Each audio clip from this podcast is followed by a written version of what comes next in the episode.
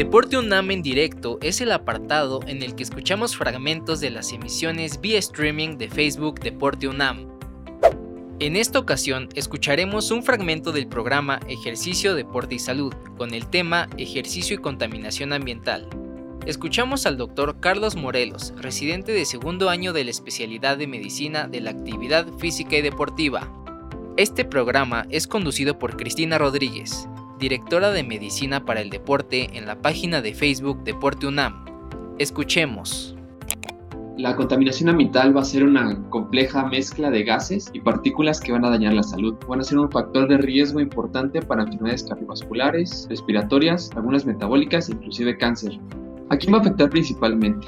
En primera instancia, los deportistas que realicen actividades al aire libre o personas que estén realizando actividades al aire libre. Después, a, personas que tengan enfermedades crónicas, ya sea enfermedades isquémicas del corazón, hipertensión, diabetes, enfermedades del pulmón como EPOC o asma a los adultos mayores. Es una población grande en México y es de los que están más afectados. A las mujeres embarazadas se ha visto que hay una asociación entre contaminación y restricción del crecimiento uterino. Y a los niños se ha encontrado que los niños al verse expuestos en este tipo de ambientes sí presentarán asma, pero también presentarán alteraciones en el desarrollo tanto psicomotor. Entonces, estas van a ser nuestras poblaciones a las que debemos estar cuidando y a las que debemos hacer hincapié en las recomendaciones que más adelante les voy a dar puedo hacer si quiero seguir haciendo ejercicio al aire libre, si quiero continuar con mi actividad física pero hay contingencia ambiental? ¿Qué me recomiendan hacer? Antes de realizar la actividad física, inclusive después de, realizarla, vamos a tener que revisar el índice de calidad del aire. Podemos entrar a esta página que es www.aire.cdmx.gov.mx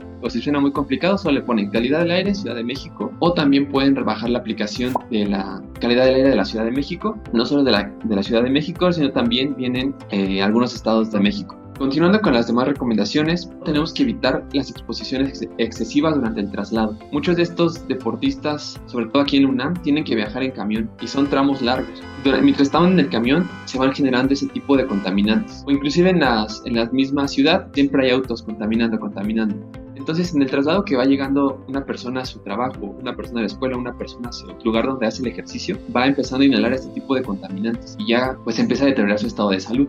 Una consideración importante es el uso de cubrebocas, sobre todo de la marca N95 o KN95. Es recomendable este tipo de cubrebocas porque son los que generan mayor aislamiento, tienen una mejor protección porque evitan que se filtren las partículas. Y otra eh, recomendación importante es que se cierren las ventanas del vehículo y se enciende el aire acondicionado. Esto va a evitar que el aire o el smog de afuera entre en nuestro vehículo y empecemos a inhalar ese tipo de sustancias. El uso de medicamentos solo es con pacientes que tengan un antecedente ya de asma, que estén tomando este medicamento de manera continua, que sepan que tienen que les genera crisis asmáticas o por personas que tengan broncoespasmo inducido por ejercicio que solo sea como asma que el ejercicio se, se, les provoque. Tienen que utilizarlo de manera regular. Otra recomendación importante es que reduzcamos el tiempo de exposición, sobre todo evitar exposiciones temporales.